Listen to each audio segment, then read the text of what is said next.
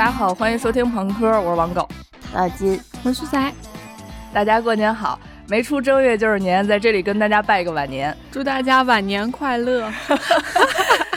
我发现好像最近三四期咱们一直都在拜年来着，有人祝大家新年快乐，嗯，真是年味儿最重的台哈。就我们金老师这回也是带病上岗哈，病得极其严重，话都说不出来了。是的，从我刚开始拜年那会儿差不多病到现在，对，话都要说不出来了，依旧啊坚挺哈。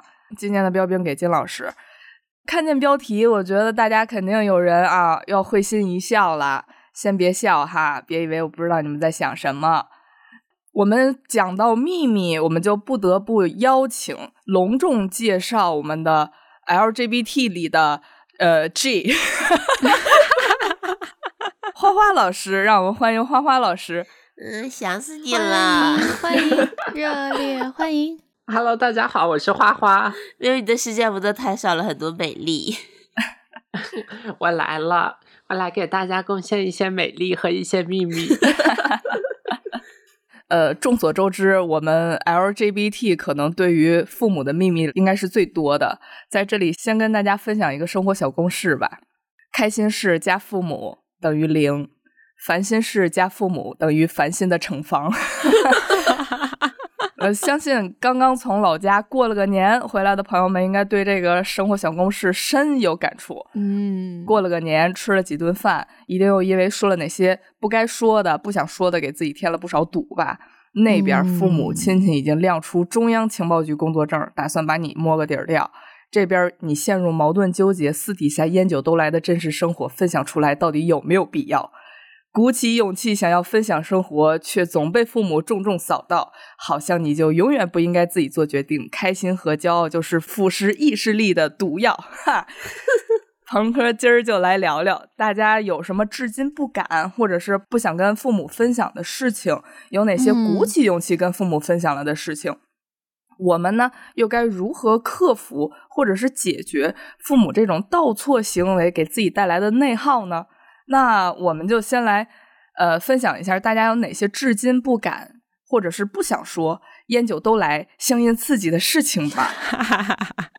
感觉烟酒都来香烟刺激说的就是咱父母。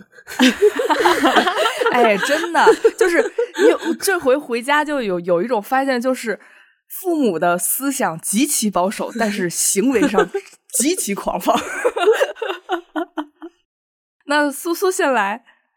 我的不太刺激啊，但是我觉得可能有一点普适性，嗯，就是首先，嗯，花了好多钱买没用的东西，带双引号的没用的东西哈，啊啊，不敢跟父母说，就是比如说追星，比如说买盲盒，比如说买手办、买公仔等等等等等等。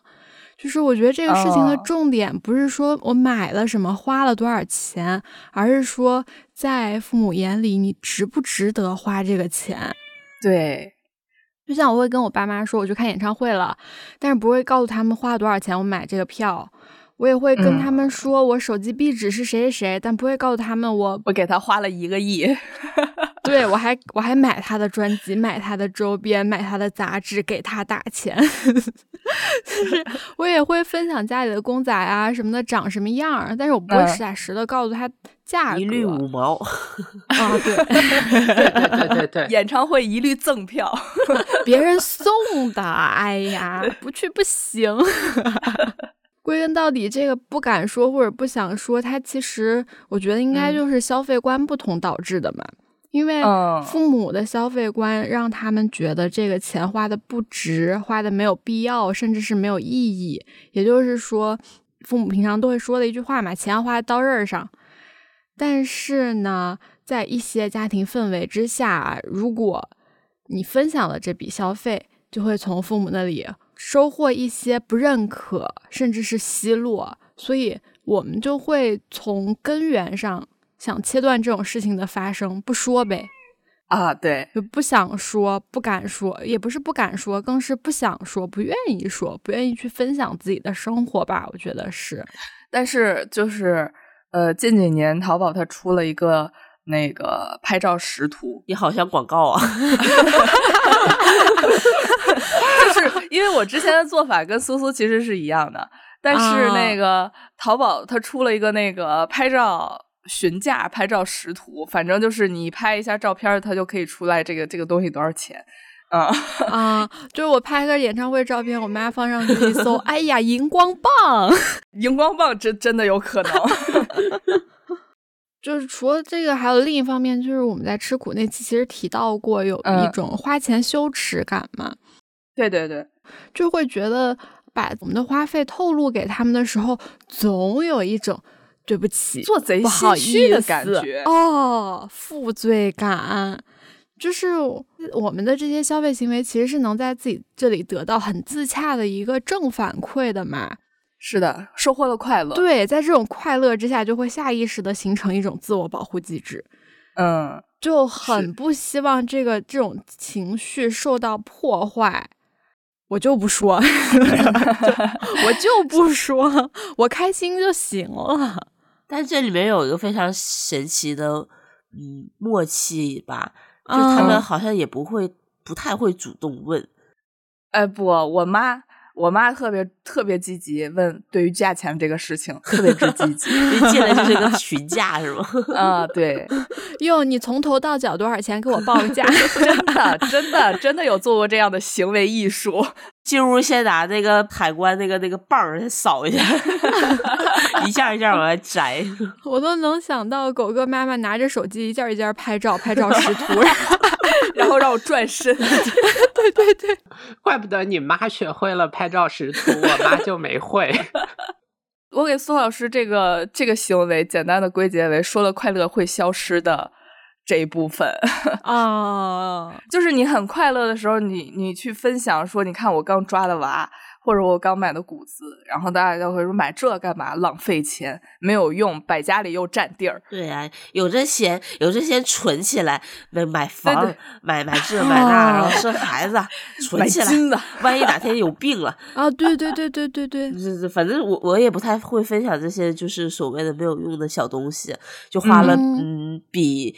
呃，父母家人眼中贵到离谱的价格买回来的这些让我很快乐的东西，因为都会换回来一句“有这钱存起来”。我想说，我存起来我就没有这个快乐呀！我存起来，你存起来，你的快乐就在银行。对呀，银行会快乐。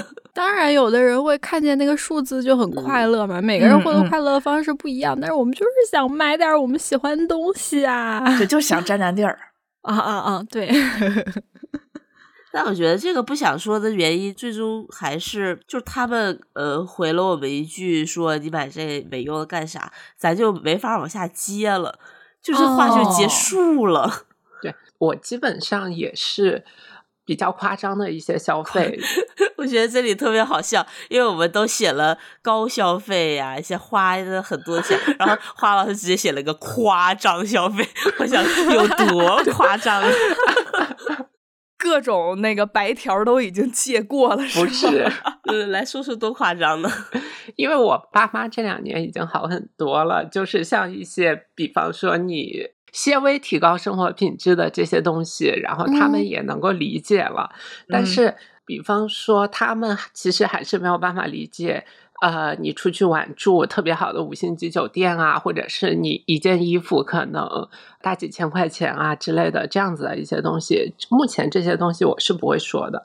刚才大家其实说到跟父母聊了这个东西，他说你买这些东西没有用，然后我们就不知道怎么接了。然后这个话其实是我想跟大家分享的一个点。二三年我跟父母沟通还挺多的，就刚好契合咱们今天这个话题嘛，什么想说，什么还不想说。然后我就突然理解了为什么我们在跟他们去分享这些高消费的时候，他们没有办法接受，或者是没有办法认同，会表现出上述的这些行为来。嗯，因为我觉得。这个原因的本质是因为在父母的那个生活年代，他们的消费还仅仅停留在这个吃饱。生存层面的东西。对对对，就是吃饱，就是我大概二三年的十月份在跟我爸聊天的时候，呃，我特别深入的去了解了他的这个童年生活，然后以及青春期的生活，然后我就瞬间理解了为什么他们没有办法去把钱花在这个呃所谓的这些快乐，对，去寻找快嗯乐上面，因为他们那个时候还是就以一种很生猛的姿态。要去生存下去，要去找一口饭吃。他这样子的一个成长环境决定了，他其实是没有办法理解说我们去花钱找快乐这个事情的。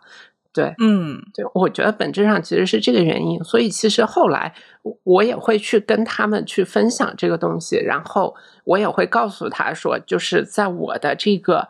呃，价值观里面花钱已经不仅仅是说吃饱就行了，我我想要吃好，然后我目前也有这个能力去做这个事情，所以其实我觉得这个点其实才是我们不敢跟父母去分享消费的一个原因。我觉得还有一个点，之前父母他们省吃俭用，他也是有在为下一代做考虑，嗯，就是自己少花一点，自己少吃一点，给孩子多留一点。那那是不是父母对我们自己还抱有一个期待，就是说还得有孙子呢？啊，还是得存起来。你得你得为后人考虑。对，也有可能也有这么一点小因素吧，我觉得是有的，就是为未来的不确定去留一个备用资金之类的。嗯这个点其实是我以前不太敢说，但是我现在又敢说了的。为什么呢？因为我跟大家的思路不太一样啊。就是、嗯我以前可能，比如说买个包，嗯，花了几万，我就说几几千或者几百这样。啊，对，啊啊，往低了说，对，都都是往低了说，包括就是买一些，就是吃一顿特贵的，我都会往低了说，都会说哎这东西特便宜。就是我也是会担心会有一个说你浪费这钱干嘛，然后我又没法接嗯这样一个反馈。但我现在嗯又敢说，我甚至到大说特说，为什么呢？啊因为我觉得，呃，我就是断了大家的后路，呃，就我的钱全花了，我就是一个这么极尽奢侈、腐败、享享乐主义的人，我把这个钱花了，你不要对我有其他的念想，我这人我就是不爱存钱，我就是要享受自己，就是拦也拦不住，劝也劝不动，就我所有的钱都花自己身上了，我就这么一人了，你你大家都记住我，就是这么一人，就是我不会给别人花一分钱，想不要想。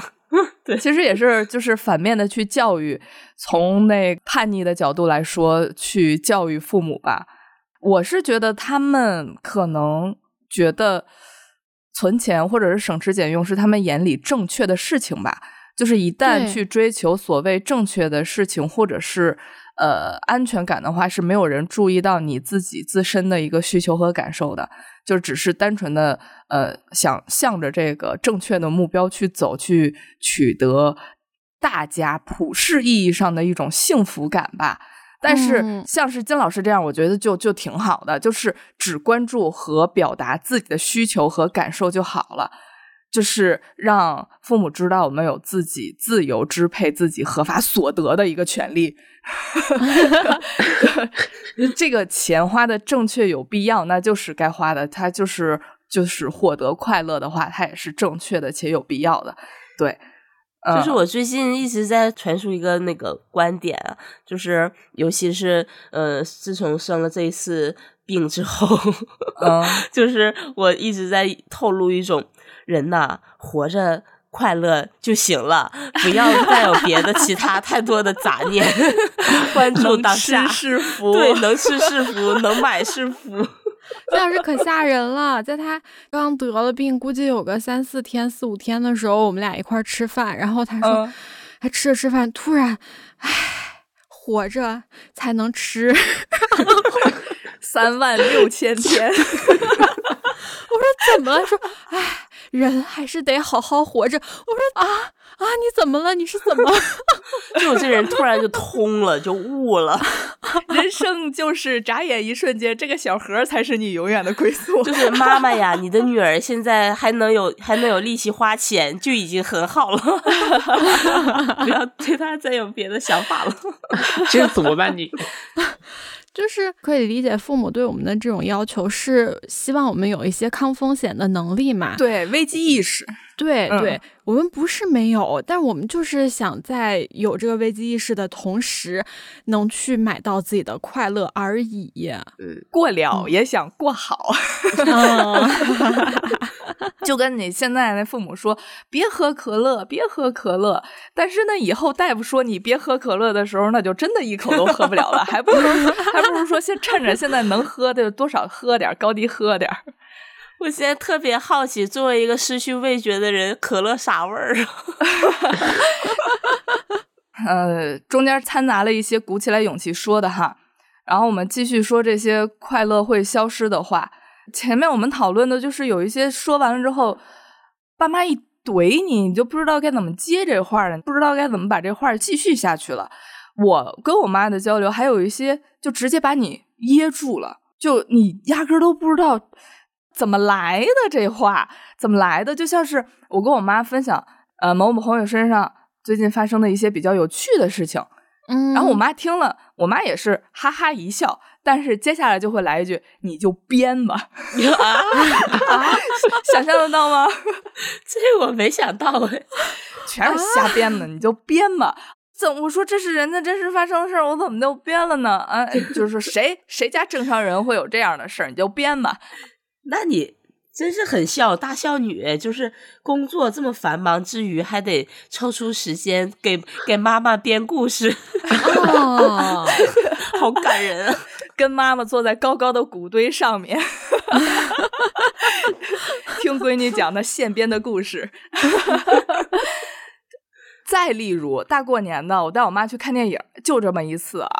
就是人家大家都带着爸妈去看电影，我我也带，我带孝女嘛，我也带。看的时候就觉得我妈挺高兴的，但是还没有出电影院，我妈就会说没劲，没劲，没意思，再也不看了，闷死我了。还有她就是看的时候，看的时候就在那个座位上，哎呀，哎呀，闷得慌，憋死我了。有窗户吗？然后一听票价，然后更再再也不去了，再也不去了。这个就就有一点扫兴嘛，就有点扫兴。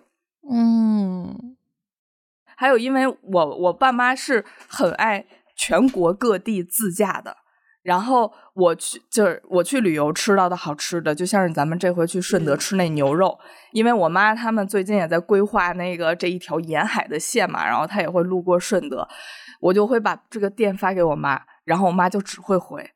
我跟你爸现在吃不动喝不动啦，我们就看看风景就行啦。好吃的我们是不配吃了，就是这个这个词儿哈，不配，就是吃不动喝不动啦。哎呀，两个人点一个菜嫌少，两个人点两个菜嫌多又吃不完。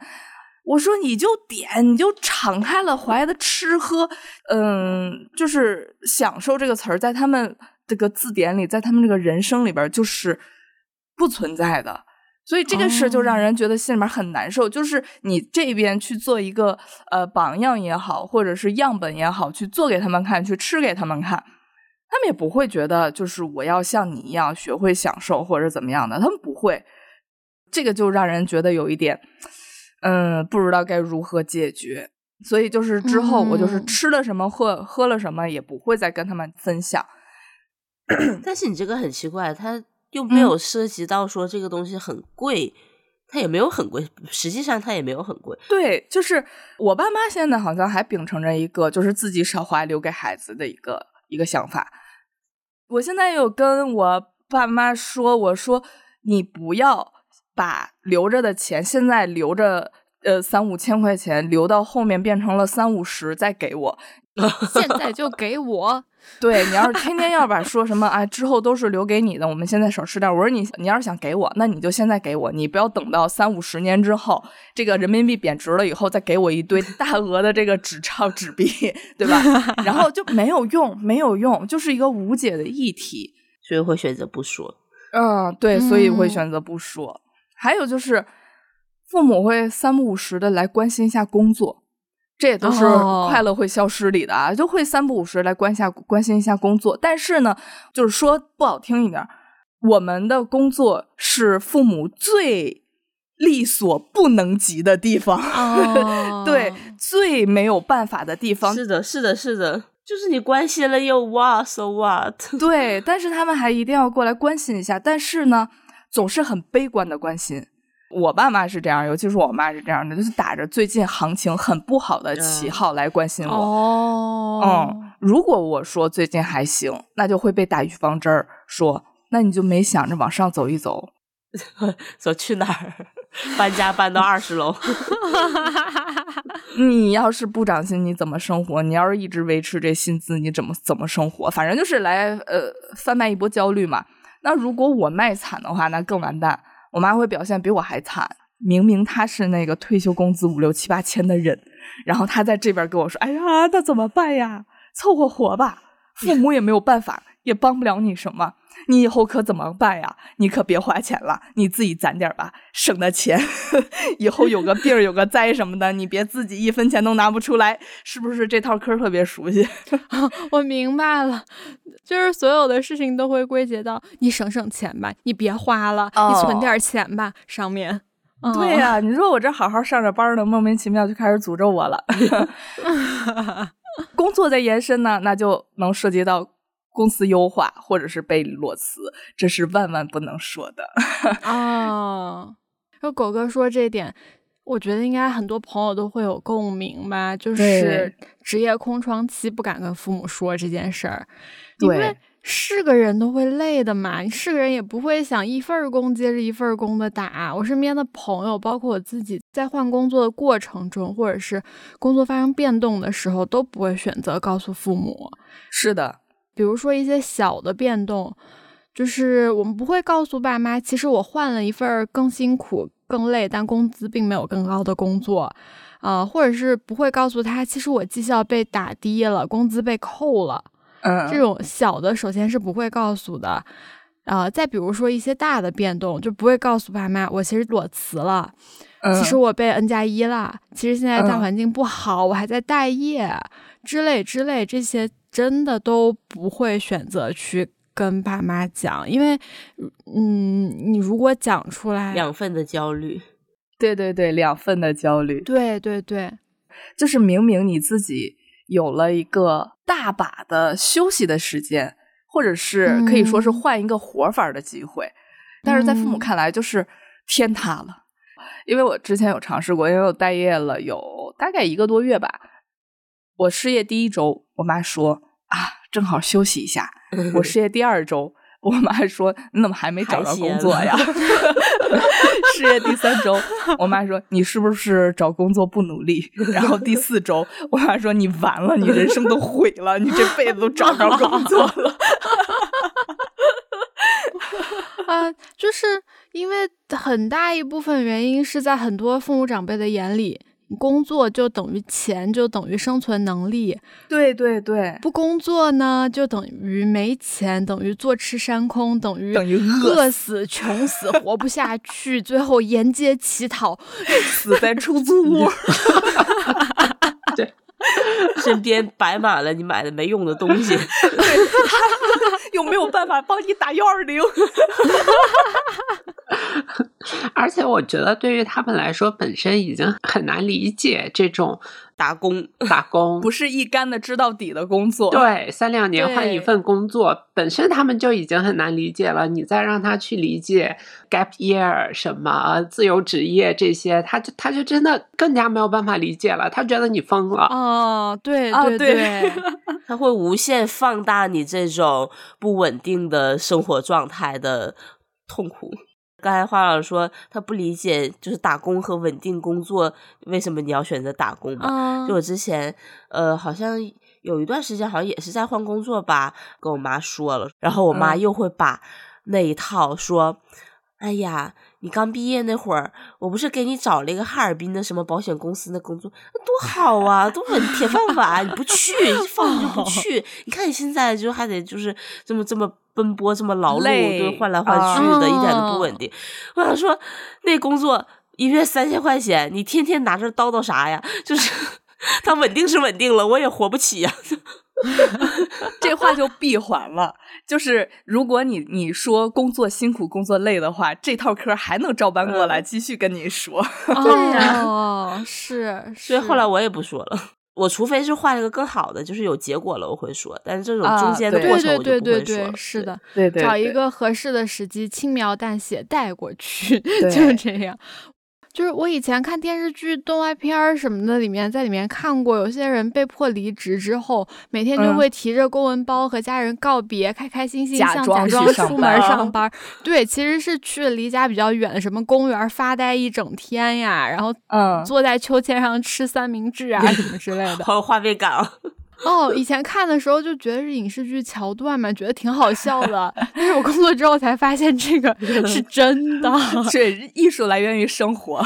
对对，尤其是这两年就是裁员潮比较严重的时候，这种情况更多了。之前认识一个和家人住在一起的朋友，他离职之后就每天背着包啊，背着电脑啊，背着水杯啊，假装出门去上班，然后在在图书馆啊、什么咖啡咖啡店啊待一整天，然后到下班时间。在背着他的包啊、电脑啊、水杯啊，在 下班回家。哎，我有过哎，就是我上一份工作之间，我是我自己主动辞的嘛，我休息了大概半大半年多，但是前几个月我没有跟家里说，因为他们可能不最多能接受你休息个一两个月吧，那大半年这种简直是太不可思议了，所以我就前面就。我就没说，然后那段时间我手机是不敢静音的，因为你休息在家肯定会起得很晚嘛，就不会像上班起那么早。我手机不敢静音，因为我怕他早上找我，然后我在睡觉，我没有回，然后又满世界咬我的那种。有有，我有我有相同的感受。之前我上班的时候。有的时候就很累，然后就是想请假，就是不想去上班，然后就会请假在家。然后我我妈她是像是有有预知能力一样，她就会问我今天没有上班吗？呃，毛骨悚然。对我就很纳闷她是怎么知道的。后来我发现了，我妈会看我的微信步数哦，她会看我的微信步数，因为之前呃要坐地铁上班嘛，就是要会走比较多。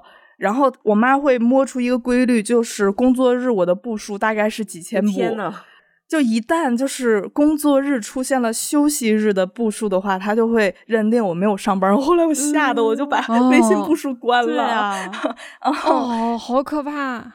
哦，这也是我妈关心我吧，因为就可能说的实在是太少，就是赛博号脉。对 对。赛博占卜，赛博预赛博预知，然后后来我就把微信步数关了。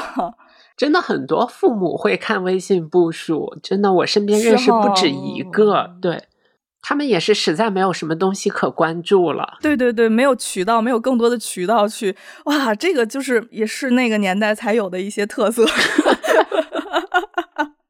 这就是说到了烦恼会加倍的一个环节吧。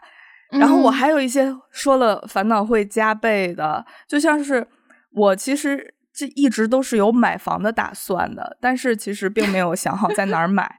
我觉得你们可能没有这方面的困扰，嗯，就是你们如果买房的话，家里面应该都很支持的吧？有就是尤其是金老师他妈存下来买房，追我 买楼。嗯，嗯但是就是我妈嘴上也是很支持我的，嘴上啊，只是嘴上。就是北京我喜欢也想常待，但是又太贵，有考虑在成都看一看。嗯，而且我妈碰巧也是总把嗯看到差不多的小点儿的就给你买一套这种话挂在嘴边，我就误以为我妈跟我有相同的打算。去年十一的时候。呃，中介推了我一套房子，二手房，原房主置换，同小区同户型是六万多，然后这个中介推给我的大概是五万一平吧，其实算是捡漏的房子了，我就没怎么过脑子，特别开心跟我妈说，我说中介刚刚推了我一套房子，我真就说了这么一句话，就被我妈打断了。我妈说什么就中介给你推了套房子，你多大本事，你还要买房子，还中介给你推的？你婚结了吗？就想让我给你掏钱买房子，想都别想，我一分都不给。哦，我当时就这个连环报价，哦，我我的心我就直接就唰，我就凉到脚后跟儿了。我就是这段话，其实有两个比较让我难过的点吧。就是首先，需不需要我妈掏钱，我是不强求的。我有能力，我有能力我就自己买，就是我只是需要一个支持，或者是一个可以呃帮我提意见、参谋的一个人。但是，就是我心里唯一可以支持我的这个人，连一句完整的话都不肯让我说完。嗯，然后就是他之前总画给我的那些饼，可以说是画给一个陌生人的，因为这句话是有前提的，就是结婚，所以就是啊，我就得出一个结论，就是呃，他宁愿把钱投在一个风险极高的婚姻项目上，也不会全部投资在我身上。就至此之后，就更加坚定了我绝对不会主动提出自己任何想法、任何事情的一个呃想法吧。我现在就是任何事情都是先做完，到了万不得已的时候再禀告，直接同步结果。啊，对，就像是我已经呃下决定在成都置业。呃，保密工作做的可以说是极其完善，滴水不漏。对我甚至尝试回家偷户口本儿，偷着了没偷？没偷。我们商量了一下，觉得户口本这个目标确实有点大，因为我妈，我妈今年有自己买房的打算，她要自己买房的话，她肯定也需要户需要户口本吧。哦，你就跟你妈说，你拿到北京户口了，你要去转到北京。对对，其实你悄悄转到了成都。我妈不傻，她知道我这种普通的社畜打工人是没有什么能力直接落户到北京的。真的，她很她很聪明，她知道这里面的一些规则，她肯定会不会相信我能有能力去落户到北京的。嗯，就是买房这件事情，就让我想到我我买车这件事儿。就是我考驾照算是很早很早很早的了，然后我爸妈就一直给我画饼啊，我到时候给你买辆雷克萨斯，到时候给你买辆 Mini Cooper，好具体，到时候给你啊，很具体很具体，到时候给你买辆 GLA。但是呢，他俩却不让我摸他们自己车的方向盘啊啊！对，除了是我爸那种喝多了的那种情况，然后需要我去接的那种情况 啊，对，绝对不会让我开车的。呃，理由就是呃，等你有了你自己的车，你再开啊，也不说是因为觉得你就是不想让你开，不放心，或者是怎么样的？不是，我是觉得他们呃，这种大件儿上都是有前提条件的，就是结婚。就是你没有结婚之前，你没有资格拥有这些东西。就是这些东西是捆绑着结婚一起附送的。就是等你结婚了，给你买辆雷克萨斯，给你陪嫁一辆。对，大概是这个意思。就是在给你画饼呗，让你去实现某个目标。对，就每当我自己提我想买车这件事儿的时候，就会说等你结婚吧，给你陪嫁一辆好车。就是你越想要什么东西，他就越可以用结婚这种手段来要挟。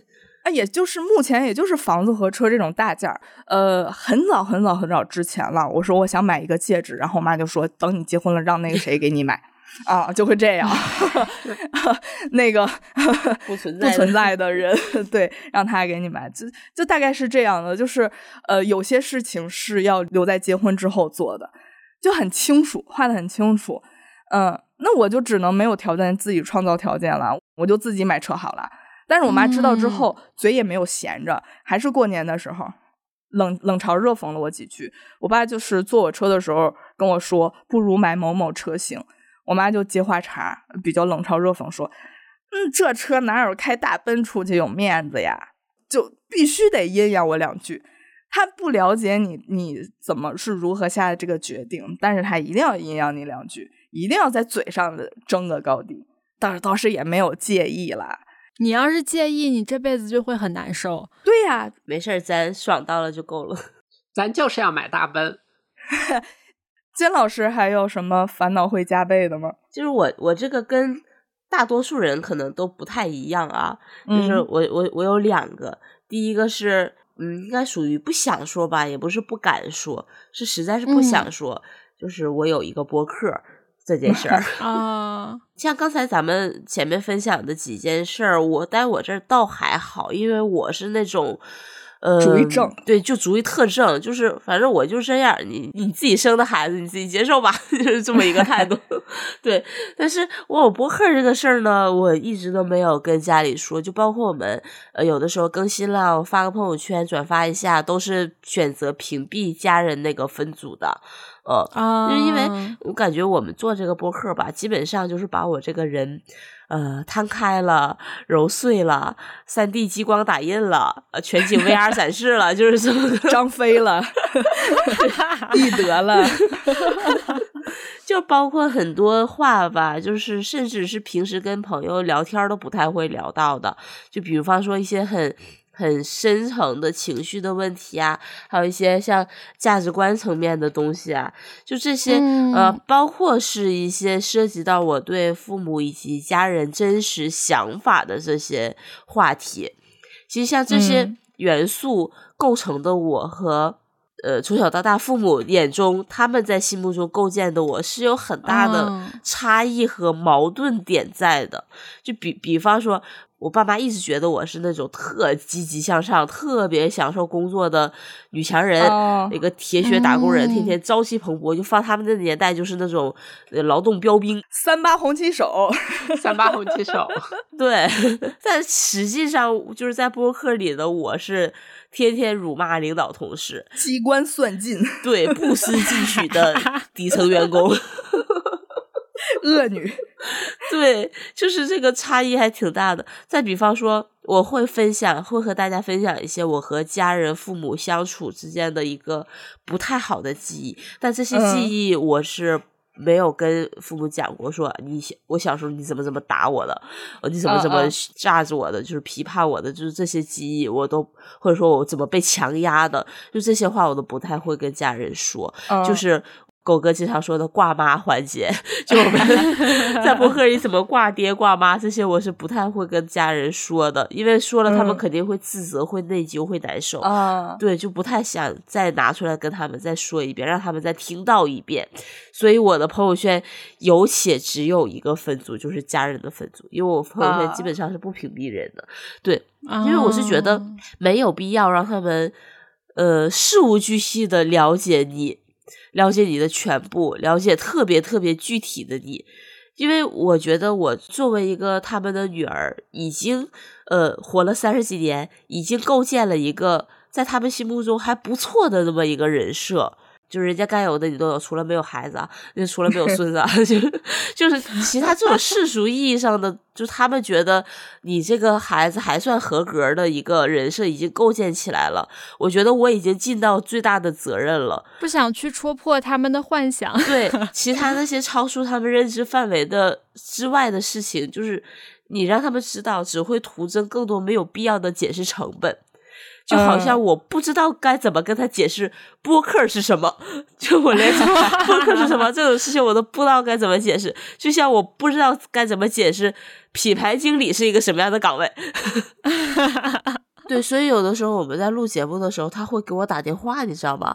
所以我就会按掉，我会我只能按掉，然后说我是有个紧急的那个工作电话，我在开开视频会议啊，就很好几次都是这样的。这时候你妈就会说：“为什么每个每周的周末上午给你打电话，你都在开会？依萍，你这工作怎么越做越晚？现在连星期天都没有了。对，就是这个这个生存状态，但是呃，还是在可控范围内吧，所以就是只能先这么应付着。嗯嗯。”其实我我刚开始看到我我们这个提纲的时候，就是 金老师这里写了他不敢说播客这个事情，其实我我是没有办法理解的，因为我觉得他一定没有什么不敢说的这个事情。按照他的性格来讲，哦，原来内心还有这么一段呃迂回曲折的。对，其实说，我觉得不知道怎么解释，更恰当的说法是我懒得解释，因为。众所周知，我是一个特别不喜欢回答问题的人，就是超过三个以上的问题就会立刻激怒我。就是我会解释，我说我解释这干嘛呢？就会很累，因为平时已经很累了，我我真的不太想花时间去再去剖析一遍，再去分享一遍我为什么要说这样一句话，就会那就陷入无限的撕撕扯，就就真的没没有尽头，嗯啊。我妈会听我们播客，然后她有的时候就会问我，比如说我们很久之前出的那期，就是买了什么垃圾，我在里面说我吃保健品什么的，然后我妈就会突然来一句说，保健品吃多了也不好，我就会告诉她，人设人设那都是人设。妈妈，你还吃那个大黑蚂蚁呢？我说，我说，哎呀，我们做播客需要这样的东西，我编的都是我编的，分享我身边的故事。我有一个朋友，倒也行，看他信不信吧，就是取决于这个母女间的信任程度。啊，就是如果是狗哥妈妈，就一定会信的，编的吧，都是。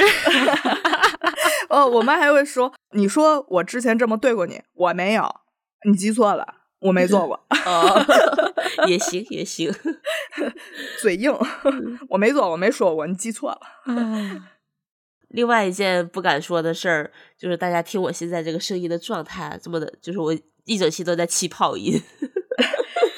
人生短短三万六千天，我觉得很多人应该都会有，就是不太跟敢跟家人说的事儿，就是生病，自己生病这件事儿。嗯，但是这个呢，是我之前不敢说，但是也是最近大说特说的，扛不住了，是吧？对，但我之前为什么不敢说呢？之前也是出于一个。我说了之后，你又没有办法来我身边照顾我，帮我诊治，然后呃，只能说你成天成宿的睡不着，然后一直惦记我，就啊，也是出于一份孝心啦。就是我已经很难受了，我就没有必要再多几个人，多一两个人再替我难受。呃，你吃也吃不好，睡也睡不好。嗯，我之前确实就是不太敢说，呃，因为我妈她她是个医务工作者。他其实对各种病情啊、药物啊是非常了解的。如果生病了跟他说的话，其实是可以少走很多弯路，少踩很多坑。然后我对自己的病情也会更加的有数。但是我都觉得，就凭我妈这个操爱操心的劲儿吧，就我已经很难受了。就是会这个世界上会多一个跟我一样难受的人，他一定会老 惦记着我，就晚上睡觉会惦记我这个病情发展到什么程度了。半夜你刚吃完药三点，闺女睡着了吗？对对对对，就是 你代入一下咱们养猫。啊，咱们养猫，就如果小猫它自己能去看医生，能自己去吃药，然后这时候它再告诉我们我生病了，你也肯定睡不着觉，对吧？就是就是 小猫可能身体有点热，然后晚上睡着了之后三点起来给猫量体温。对呀，对呀，对呀，对，你肯定你你也睡不着觉吧？对对对。然后你你还不如让它自己去那个解决掉，然后那个它病好了跟你说说妈妈，我病好了，你看我现在多精神，就。现在会跑，我开始跑酷了，这这就是 一样的。其实这种心理是一样的，对。但我为什么最近敢说了呢？而且我还是大说特说，就是因为过年前我经历了这个乙流加肺炎双重重创，然后乙流好了之后呢，我怀疑我又新冠了，因为我没有做检测，但我这个病情跟新冠一模一样。就当时我烧到在家烧到了四十几度，那个体温计都已经装不下我了，就。就是在家趴着好几天，我请病假没有去上班，这几天我都没有跟我妈说，我都是假装我在上班，我什么事儿都没有。就我直到吃了那个特效药，退了烧，才跟我妈说我乙流了，但是我好了。哦。也是先执行，有结果了以后再说。对对对对，那个时候我去试探性问了一下我妈，我说：“为什么别人得肺炎都是支原体，我是个衣原体病毒呢？”我以为我妈会特别的惊讶，说：“你你都肺炎了，你都不告诉我。”但其实并没有，她反而说了一句：“她说你跟别人不一样呗。”我还挺意外，你知道吗？她说。你跟别人不一样呗？我说哦，你都好了，你让我废话什么呀？所以我觉得哦，好像好像倒也没有说是我没有告诉他这件事，让他会觉得我瞒着他生了一个大病，就是我对对那种特别激烈的反应吧。我因为我这个感冒症状一直没有退嘛，然后食欲呀、什么味觉、嗅觉全都消失了，就是就是这个后遗症严重的不行。就我春节去泰国玩，整天都昏昏沉沉的，就那就特别难受，特别难受。然后什么味儿也尝不出来，人在国外吧也不敢随便去买药，所以我就又去跑去问了我妈，我说：“呃，我现在有这个这个症状，我吃泰诺行不行？”因为对，因为你只能买到泰诺嘛。我说吃泰诺行不行？然后没想到的是，我妈的反应也是很冷静。她可能也是觉得最近这个病太多了吧，就是见怪不怪，不是啥大事儿了。对，就顶多就难受那么稍微长那么一些时间。然后我妈说：“你吃吧。”吃泰诺吧，可以。就就我当时那个阳的时候也是吃这个，马上就好了。然后我去药店买了，然后发现这边卖这个泰诺特别的便宜。我妈说给我来两盒，我就发现他对我生病这件事的反应会特别的。正常就跟他正常去接诊病人是差不多的一个流程和反应和一个态度吧。对，然后我发现他们没有那么紧张之后，我发现这好像是一个机会啊！我的机会来了，我就开始大说特说我的病情，把我描述的特别的弱不禁风，特别的脆皮，就是 你也是欠，对对，我就会特别的脆皮，然后。父母对我的期待就成为你好好活着吧，你好好活着，人生短短三万六千天，我的女儿能好好活着比什么都重要，这就变成人生短短六十七天，就是保住这条命比抱孙子更重要。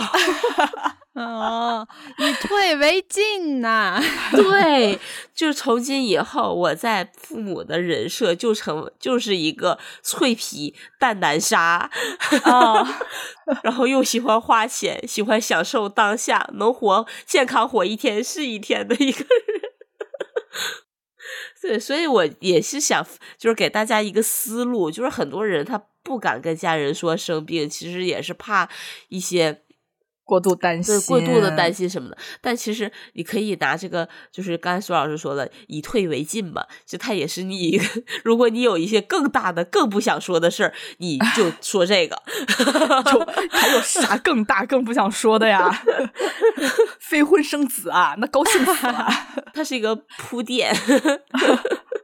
对，但是我觉得生病这个事儿，就是你真的遇到了。嗯，比较严重的、比较大的身体的问题的时候，还是得说，真得说，嗯嗯，就祝我们都没有吧，祝我们就平时都是小感冒，对，祝我们都没有，都没有，都都健康，都健康。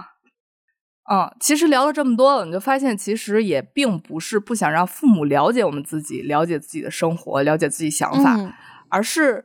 我觉得是在曾经有分享欲的时候，没有得到聆听或者是沟通，没有得到一个想要的正向反馈吧。就是我们父母反复向你证明了啊，他们值得信任了。但是在我们重新整理自己的想法或者什么重新沟通分享了之后，父母就又变回了原来的模样，就开始指责也好啊，呃，阴阳怪气也好，就是我们主观认为的。就会反复让我们后悔、自责，或者是自我怀疑，说：“哎，怎么又被骗了呀？怎么还是这样？怎么一点改变都没有啊？”就是在这种反反复复拉扯、消耗，就在这么多的拉扯、消耗之中呢，我发现其实和父母谈话的目的不是让我们的关系重新回到这种父母和小孩的模式，而是作为一个独立的成年人和父母沟通这件事儿。嗯嗯。就像是刚才说那么多，呃，快乐会消失的，呃，说了烦恼会加倍的，像是还有一个就是我说了我会消失的，就是我是个女童 啊。我觉得随着年纪越来越大，我觉得反而出柜这件事情是越来越没有必要了。就是你一旦这个不婚不育的这个人设立住了之后。也没有人在意你到底是不是有必须出柜的这个必要了。年前，我跟杨姐，我们两个就躺在床上，因为不想回家嘛，然后我们两个就躺在床上合计。他说：“你说，咱俩要是出柜了，这家是不是就不能回了？”我说：“可能不是。”可能咱俩如果出柜的话，这个家还是得回，然后这个家的人数还会变多，所以 所以会变得更麻烦。这当然是一个积极的想法啊。更悲观的是，我觉得我爸妈肯定是连中立都做不到的，就别提支持或者是祝福了。这只是我悲观的一个想法。就是如果呃一个家庭连你平时发出的声音都听不到呢，那就。不会去期待让他们听到更多的声音，不然只会觉得我有问题、不正常，可能是哪儿出毛病了。会不会送我去什么电击，我也拿不准。对，我不想因为自己出了一个柜子而把父母关到了另一个柜子里。嗯，然后就是，我是觉得现在这个现状，就只要大家不捅破。呃，并接受我有一个室友这件事就好了。嗯，对，就所以这件事儿我是万万不敢说的。对，就是说到这个事儿哈，就不得不 Q 一下这个我们是金子怎么都发光，是葵花怎么都向阳的花花老师，因为前一阵子啊，花花老师出柜成功了。就我觉得这应该是算是。鼓起勇气说的最大的一件事儿了，那真是就是整个过程，真是唯有出柜多壮志，你用真情换此生。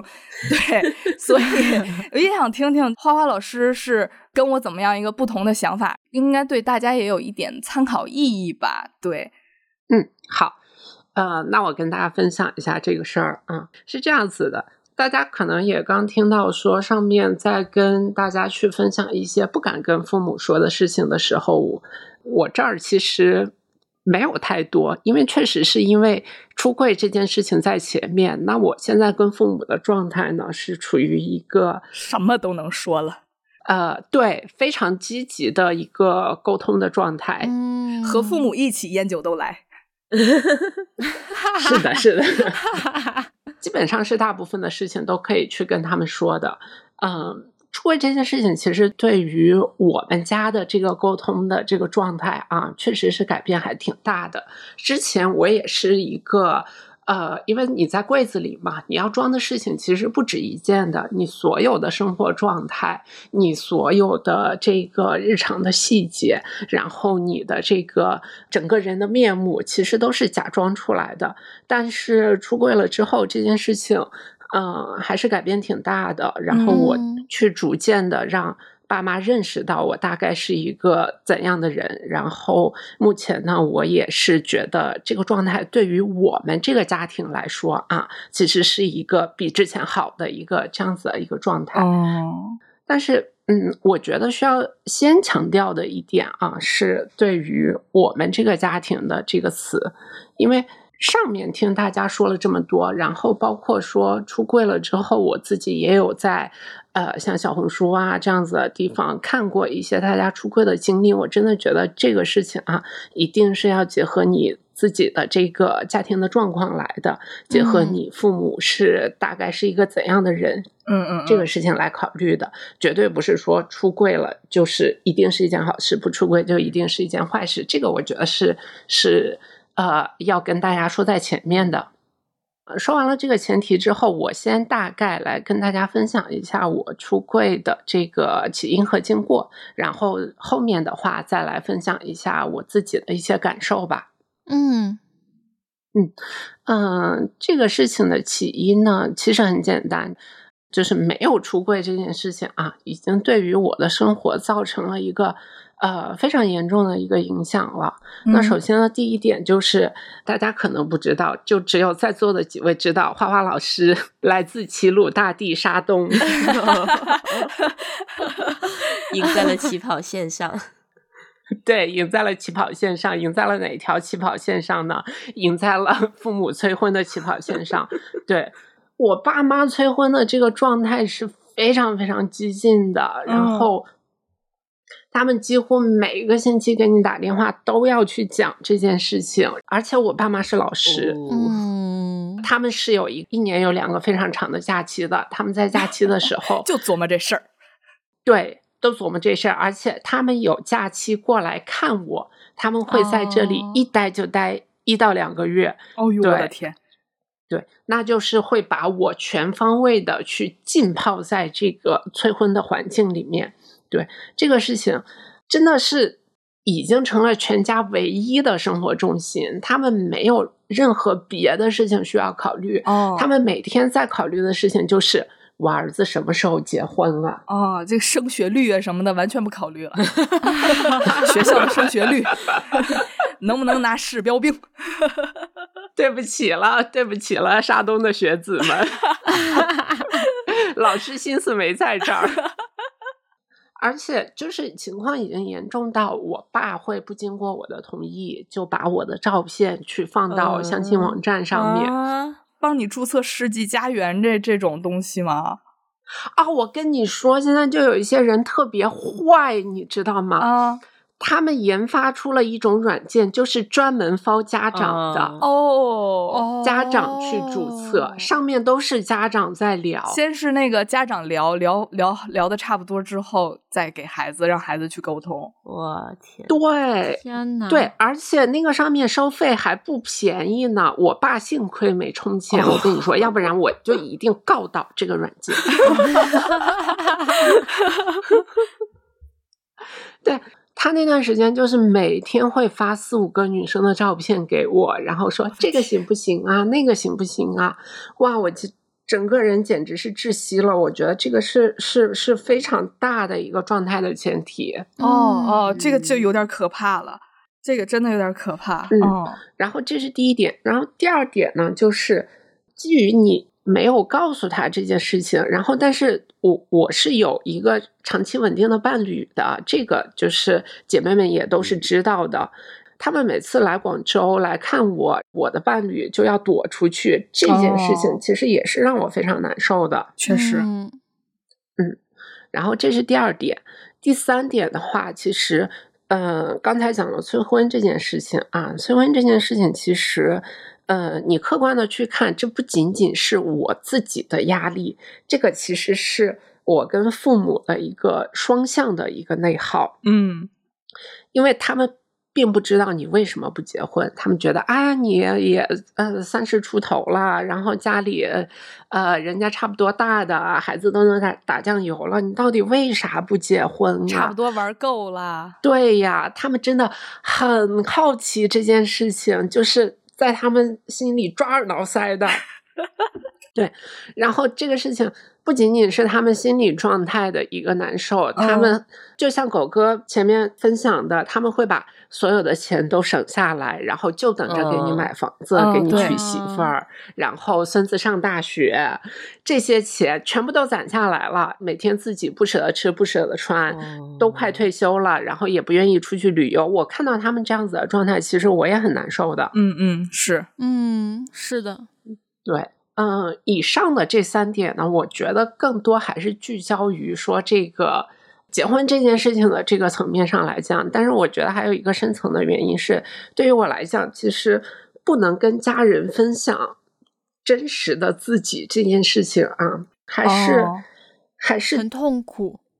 对，其实挺痛苦的，因为你你就会跟你自己的这个原生家庭有一个很强的割裂感，然后这个事情其实就引出来要不要出柜的这个一个决定的动因，就是，嗯，你到底能不能此生就跟原生家庭割裂掉？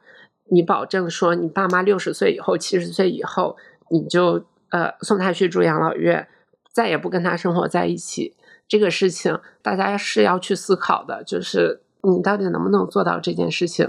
你在父母面前去营造一个这样子的人设，你是不是能够一直营造到把他送走？然后我自己扪心自问，我是没有办法做到这件事情的。嗯我自己像我们家的情况，我跟原生家庭的这个连接是非常紧密的。对，相对来说还是紧密的，所以我我不希望说，呃，在一个这样子的伪装的状态里面，大家彼此难受，一直难受到我爸爸可能八十九十这样子，那以后就是这日子简直没法过了。嗯，就不想老是揣着一个事儿一直生活着。对，其实刚才金老师在分享他跟他爸妈的一些这种状态的时候，我自己也在一直跟我自己这边的情况做一个对比。我觉得我我也没有办法做到像他那样，就是主意症，对主意那么正，嗯我就彻底不管你，你爱咋咋样吧，我就是这样一个人，我是没有办法做到的。那倒也没有了，无情无义的女儿。白生了你了。我觉得这个还是你就是花老师所谓的对比，还是出于一个对自己父母基础的了解的前提吧。嗯就是我们都对他们有一定的了解，觉有预期，说我们这样选择这样做，他们会有大概一个什么样的反应，其实都是有这样预期在的。我之所以选择会更洒脱一点的方式，是因为我预期到他们的接受程度可能会比较大。但可能花老师作为一个呃齐鲁大地的 儿子，可能预期到他们的接受程度没有那么大，所以会选择不一样的处理方式。嗯。对对对，所以真的，嗯，不仅仅是出柜这件事情，跟父母沟通的方式，大家真的一定要结合自己的家庭情况来。对对，嗯原因大概就是以上的这些。接下来的话，我就大概分享一下出柜的过程吧，然后也给我们广大的这个 LGBT 群体做一个参考，不管是想出柜的还是不想出柜的，好，对整个的过程大概是这样子的：二三年的十月中旬吧，嗯，嗯我爸妈也没什么课了，然后因为我妈妈其实已经退休了，我爸学校里其实也没什么事情了，他们就是要来广州。他们要来广州的原因，其实是我之前骗他们，我说我有一个女朋友，哦他们现在有空了，他们就一定要来看看这个女生，因为我嗯迟迟没有把这个女生带回家，连照片都不愿意分享给他们，他们就直接杀过来了。我的天，对带着改口费来了。对，带着改口费来了。他们要来广州呢，一住就要住一个多月。嗯嗯，但是我现在是跟我男朋友一起住的嘛，嗯我就只好让他去出去短租。他出去短租这件事情，嗯其实就是这次出柜的一个导火索。嗯你会看到说，真正的跟你日夜相处，嗯去跟你分享情绪，去跟你分担生活的困难的这样子的一个人，在你爸妈过来的时候，他自己要拎一个小包包，然后 去到一个去蜗居。对，去到一个这个自如的合租间里面，因为短租其实不好找，没有什么太多的嗯。选择。对，跟人抢卫生间，对对对，就是只有那种自如，可能这个租约到期还差一两个月的那种房子可以选的，真的没有什么可选的。我当时我送他出去短租的时候，我心里真的是。呃，五味杂陈，抓耳挠腮的。对，打翻了五味瓶，酸甜苦辣咸，一起涌心间。就是这个人其实是在你离开了家之后，真正去陪伴你的这个人，去嗯代替你的父母跟你朝夕相处的这样子的一个人。按道理，就是你应该把他大大方方的介绍给你的父母，然后告诉他们，我跟这个人生活在一起，其实是很快乐的。但是你没有办法去说这样子的一些事情，然后在父母来的时候，他还要去独自承受这样子的一个环境和孤独。就这个事情，当时让我很难受。然后我就下定了决心说，我要跟爸妈去出轨，我要告诉他们我自己真实的状态是怎么样的，去捅破这层窗户纸，然后把这个事情闹翻天。嗯当时就下了一个嗯这样子的一个决定，嗯，这个只是第一步，但是你下了这个决定之后，你真正的去付诸行动的过程，其实也挺难的。我真的建议大家在这里，就是如果你做了这个决定，你不要自己闷在心里面。如果你自己闷在心里面的话，你是很容易去打这个退堂鼓的，因为你会。自己这个两边的声音一直在打架，然后你自己可能下了决定，然后另一个声音又说：“哎呀，不行不行，这个事情还是不能说，说了会有怎样怎样怎样的一个后果。嗯我自己其实也很庆幸，当时我下了这个决定之后，我就跟金老师、苏老师，包括狗哥他们，还有其他的一些像乔姐啊什么之类的，大家都听过的一些姐妹，我就跟大家分享了一个这样子的一个事情，然后在大家这里得到了很多的支持。当大家有这个支持的声音出来的时候，特别是你把这个事情说出去了。我一直都是很赞同说，你如果做了一个什么样子的决定，你就把它说出来，不给自己回头路。对，不给自己回头路，你说出来，其实就已经成功了一半了。嗯，是的。然后当时所有的姐妹都说支持，就真的你你会有很大的一个勇气。这个勇气其实支持我，我就决定说要在父母来的这一个月里面去完成这一次沟通。嗯，但是。其实刚刚下了这个决定，然后也获得了姐妹的支持之后，这条路上最大的阻力就来了。那这个阻力是来自于谁呢？是来自于我一奶同胞的姐姐。呃，我姐大概是一个什么样子的人呢？这个我觉得金老师之前见过我姐姐，她对我我姐的一个形容真的是太贴切了。我姐大概是一个什么样的人呢？呃，金老师当时是说，他见到我姐的感受就觉得这个人是。董明珠深圳分珠，对我觉得这个形容完美。他真的是一个非常非常强势、非常非常自我的人。然后，当然他对爸妈有自己的态度。他也认为说，在他的这个处理事情的体系里面，他对于爸妈的态度才能够给他们更好的一个感受吧。呃。其实基于他是这样子的一个人，我是了解的，所以一开始其实我是没有打算跟他分享这个事情的。嗯，但是他刚好来问我，对他来问我，他说爸妈在的这几天你状态怎么样？然后我就跟他说，我说还是催婚很严重，然后怎样怎样之类的。他就冷不丁的来了一句，他说你该不会忍不住自爆吧？自爆啊？然后当时我觉得，既然他都已经问了，我也没有必要去瞒他。然后我就给他写了一篇签字小作文，去告诉他，我确实是有这个打算。呃，我是基于什么样子的原因去做出一个这样子的一个决定。当时他是完全不能够理解的，他认为说我就是装到底，一直装到四五十岁，爸妈对于结婚这件事情彻底不抱期望之后，我就解脱了。嗯，这个事情从他的角度上看来，他其实就是站在父母的角度来思考这个问题。我是完全站在自己的角度来思考这个问题，然后我是一个很自私的一个人。但是这里我可能要插一句的是。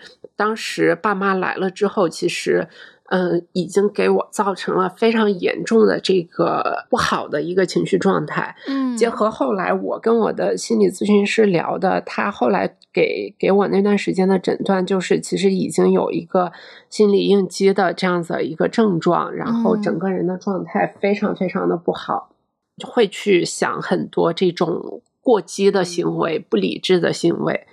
嗯，当时呢，在姐姐这里受到了阻力之后，其实我还是一直在尝试跟她沟通。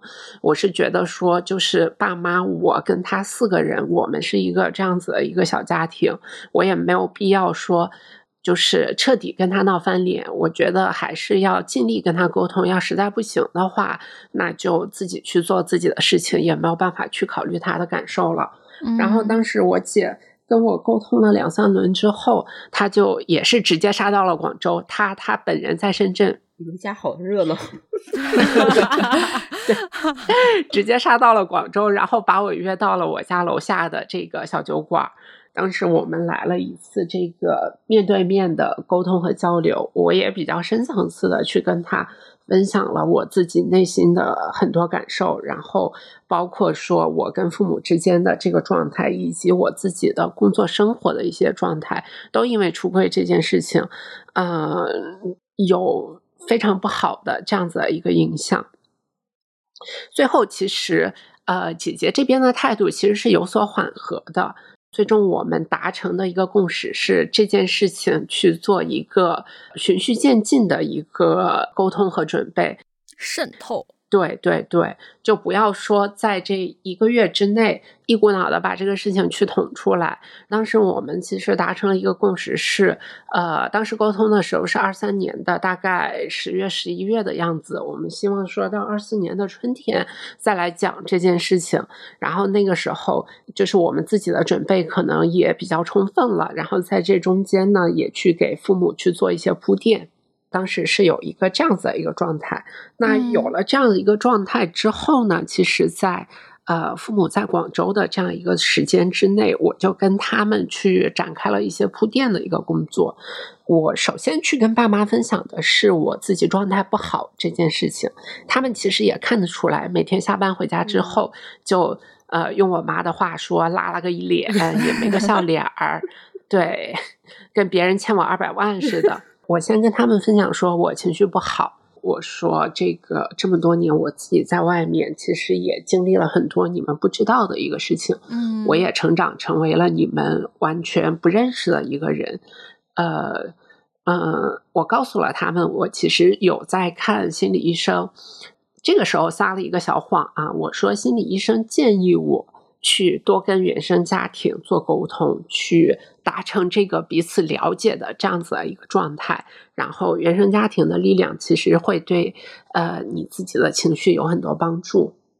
基于这样的一个契机，就跟父母其实沟通了好几次吧。然后我会跟他们分享，说我这么多年我是在做什么样子的工作，我在工作里是一个什么样的人。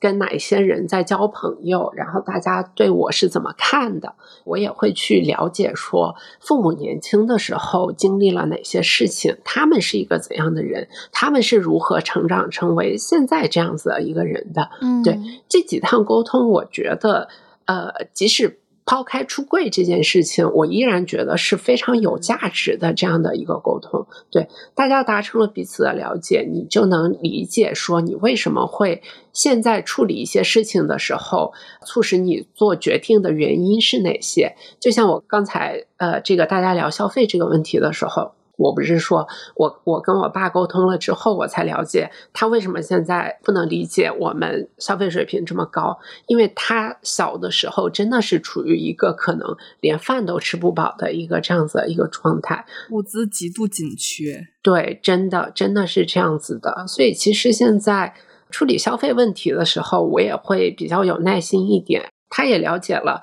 我现在。呃，收入水平也变高了，那我的整个成长环境当中，我也不缺吃不缺喝。那我现在对于消费的追求，其实已经到了一个可能偏享受的这样子的一个状态里面了。对，这个其实是对于我跟父母之间的这个相处是非常有帮助的。这个有点扯远啊，回来之后就是呃，完成了几次沟通。然后我是希望说，这个沟通可能在他们呃回山东之后，我们通过电话的方式也能够持续进行的。那事情的转折点其实就来到了爸妈离开广州的前一晚。你这个时间点选的好，这个时间点其实并不是我选的，算的 逼到这时候了。对他们离开广州前一晚，其实是我妈主动发起了这样一次沟通。嗯，她就说：“啊，今天晚上我们再来聊聊天吧。”我说：“好啊，聊什么呀？”然后我妈也是一个挺单刀直入的一个人，她就说：“我们今天晚上就来聊一聊你的性取向的问题。”你们好像在录节目啊，还得聊点什么 话题呢？对他倒没有说性取向了，他就说，呃，我们来聊一聊你到底为什么不结婚这件事情。然后我一听到这个话，我就眉头紧锁。我心想说，这个话我我现在还能说什么呢？因为我内心里面已经下定了要出柜的一个决心。嗯，我现在不能再给他们任何的希望了，我不能撒任何的谎骗他们。这种虚假的谎言对于后面事情的推进一定是没有帮助的。就是我妈，就是接连发问，我就是接连皱眉。到了后面，我妈就说：“你就是为什么一直不开口啊？”呃，然后她就说：“你到底是什么原因？是不婚主义吗？”然后我就说：“不是。”她就说：“那到底是什么原因？”我实在不知道说什么了，然后我就说这个事情真的无解，你不要再问我了。哦，嗯，对，这时候他似乎就意识到了什么，他就问出了呃最终的这个令人振聋发聩、灵魂震荡的一个问题。他就说：“呃，你是不是喜欢男生？”哦，然后、啊对，然后当时我听到这句话的时候，我的大脑在飞速的旋转，啊就是啊在思考说要不要说，要不要说，要不要说，大概停留了有十十到二十秒的一个时间。哦，那还挺长的时间呢。对他已经问出这个问题了，如果你再把握不住这个机会，你真的是后面你不知道该怎么说这个事情了。对，嗯就会给你定性为不婚主义，还有可以挽救的可能，挽救大帅也好。对我当时我就说是的，哦，我妈当时就愣住了，然后我爸坐在旁边，他好像有点不太敢相信，他就说：“啊，真的假的妈说就是提一嘴，你还真认呢，这事儿。蹬鼻子上脸了你？” 然后我妈又问了一遍，嗯其实讲完了第一次之后，你这个事情就完全豁出去了。嗯然后我妈问第二遍的时候，我就大声的说：“我说是的，就是就是我就是同性恋，我就是喜欢男生。”我就是大母零。哎呀，然后我当时说完了之后，真的是你就感觉积压了十几年。我大概十十六岁、十七岁的时候，发现自己喜欢男生。我今年三十岁，就是十几年的一个感情，突然就是啪的一下子喷薄而出。喷薄对，我就趴在我妈的身上，我就开始哭，大哭，嚎啕大哭。我爸妈已经完全被吓到了，然后我妈就拍着我的肩膀就说：“哭吧，哭吧，哭出来就好了。”我一开始其实是在释放自己感情的哭，但是到后面其实我已经哭完了。就是不知道该怎么结束，只好一直在假哭，对对对对对，没有人给自己这个台阶。我真的不知道我起来之后我要说什么，啊然后我就在假哭。刚才还怪感动的，眼泪都到眼眶了，然后开始假哭。然后这个时候，我妈突然说了一句：“她说，呃，没事，知道自己错了就好。啊！”我就嗯，一激灵，就哼，眼泪立刻吸回去。哈，你要跟我论这个是吧？眼泪立刻停住。我当时就心想：“嗯，事情朝着不对的方向在发展，嗯，谁错了？谁有错？”我这朵铿锵玫瑰立刻就站起来了，擦干了自己脸上的露水。我就说，认真聊一下这个事情。对，然后接下来我就跟他们分享了我是如何在高中的时候发现自己喜欢男生，然后我自己的心理状态是怎样的。其实之前那个同性恋科普那一期，我有分享过说，我从来都没有在自我认同这件事情上遇到过任何坎坷，就是。嗯呃，一马平川的就完成了自我的认同，然后也一直觉得自己非常的骄傲，然后在跟父母沟通的过程当中，也把这个态度表达的非常的明确。嗯最后，我也跟他们同步了，说我其实已经有一个一起生活了五年的伴侣，我们在一起的生活状态也很好，嗯只不过是他们这次来，我让他短暂的去住出去了，这样子的一个状态。嗯我的这一通分享完了之后，其实父母的反应真的非常出乎我的意料。在我跟我姐沟通的过程当中，嗯、我姐就认为说，爸妈听了这个事情之后，就是爸爸肯定会暴跳如雷，然后嗯拍桌子、砸东西，然后哦要把我绑去电击。啊、这里插一句，其实 杨永信跟我们是一个地方的，杨永信的电击诊所 就在我们家那儿。就是出门右拐就是是吗？超方便的。对，然后他就认为说，说我妈一定会哭啊什么之类的，嗯但其实我爸妈都没有哭，哦我爸的反应也非常之快。我真的觉得我爸其实是一个挺了不起的这样子的一个人，他非常理智的在看待这个事情，至少在他刚刚听到的时候啊，嗯他就呃迅速的了解这个事情。爸妈对于这个事情的了解其实是非常非常浅的，他们可能是仅仅限于知道同性恋这个词嗯而已，啊知道大概是一个什么样子的事情。我爸非常理智，他先是了解这样子的一个事情，然后了解说我的心理状态是怎样的，嗯接着就了解到说我跟这个呃男朋友的生活状态，他是一个什么样子的人，家是哪里的，学历是什么。你看山东父母，即便 认同了你是 gay，这还挺刻板印象的，真的。也无法摆脱这样子的问题，在哪里上班，工资挣多少。如果你的男朋友是公务员，出柜过程 整个会顺畅度提高百分之五十。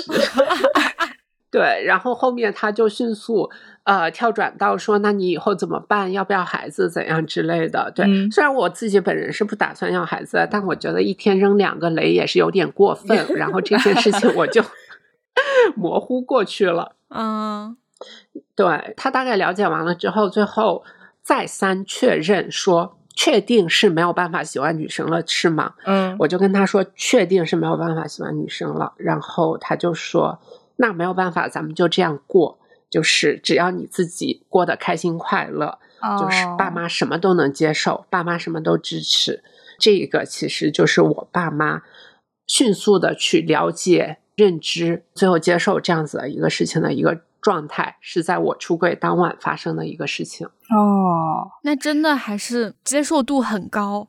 对，我像是在网上看的，还有或者是这个经历，其实我发现大家好像就是在脑内会像那个花花老师他姐一样想的，就是可能会震怒啊、砸东西啊、拉去电击啊，好像大部分的家长的反应好像都是很平淡的，好像他们在。内心其实已经有了这方面的想法，嗯或者是已经有这个预设了，就是接受起来比臆想中的要平静很多，感觉。嗯就是他们可能真的自己生的孩子，从小到大的观察，其实会有一定的，呃，就像狗哥刚才说的预设，他其实在等一哦个确定的答案。对包括之前李老师还问过我，他说：“哎，狗哥他妈真的不知道他跟杨姐是一对儿吗？”我说：“我说真的不好说，我说可能真的是。”有知道，但是就是不想承认，嗯对，或者说他就是不想打开这个口子，就是宁愿让这个话题永远的悬在自己的埋在烂在自己的肚子里。嗯，不捅破嗯这窗户纸。对对对对，就是不想有一个从自己女儿嘴里说出的正式的答案，就宁可自己不要嗯问了。嗯嗯可能真的会有这样子的一个状态。讲到这里，其实我觉得出柜这件事情，大家就一定要想清楚，基于你自己的情况，你到底要不要去做这件事情？嗯这件事情对你的影响有多大？对你出柜了之后，你自己的生活，包括你跟你父母的生活，你们这个家庭的生活，会不会变得更好？如果会的话，你就勇敢的去做出这个决定。然后，但是做出了这个决定之后，一定要非常细腻的去操作这样一个事情。你要把你跟父母之间的这个气场啊，调整成一个呃能够好好沟通的气场，不要嗯在大家都很愤怒或者情绪很不好的时候哦，然后扔个大对雷。去聊这个事情。嗯嗯其实当时决定了之后，我跟这个呃我们这个小团体的另一个朋友，刚好他来广州出差，我还跟他聊了两嘴。他当时跟我分享说，他一个同事就是呃回家丢大雷，也是在过年催婚的时候，大家都啊剑拔弩张的时候，突然就把这个雷丢出来了，结果他妈就气住院了。哦，这是对是要考虑到父母的身体状况的。嗯，对对对，嗯无论您跟父母的关系是怎样的，我们肯定还是不希望说看到父母生病啊、住院啊这种这样子的一个事情啊。是的，是的，所以，嗯对，嗯，大家一定要细腻的去操作这个事情，对，等到一个合适的时机去把这个事情讲出来。那从我自己的角度，我把这个事情讲出来了之后，其实收获肯定是更大的，然后但是也会有一些呃些微的这个负面的作用啊。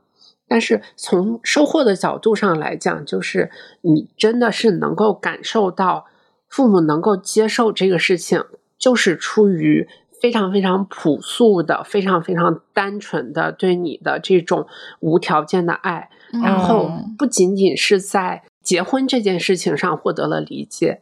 而是我自己的感受，是我自己的整个的人生的状态，这个人被接受了，对我这个人被接受了，嗯，不用再把自己藏起来了。对，你会觉得说，我的父母这个事情都可以接受，无论什么样子的事情，无论我我以后混成什么样，就像。之前经常开玩笑说的，就是去路边捡垃圾，他也是可以接受你的。嗯嗯，你就在这个生活里面，你遇到所有的困难，你就去做吧，去面对吧，你不用害怕失败，因为你你的背后有有底气了。对你有底气去面对生活当中所有的困难。我觉得出完柜之后，这个结婚的问题解决了，倒在其次。这件事情，安全感这件事情，才是我最大的一个收获。对你跟父母，其实真正的从这个节点才建立真正的连接，真实的你和真实的他才站在一起。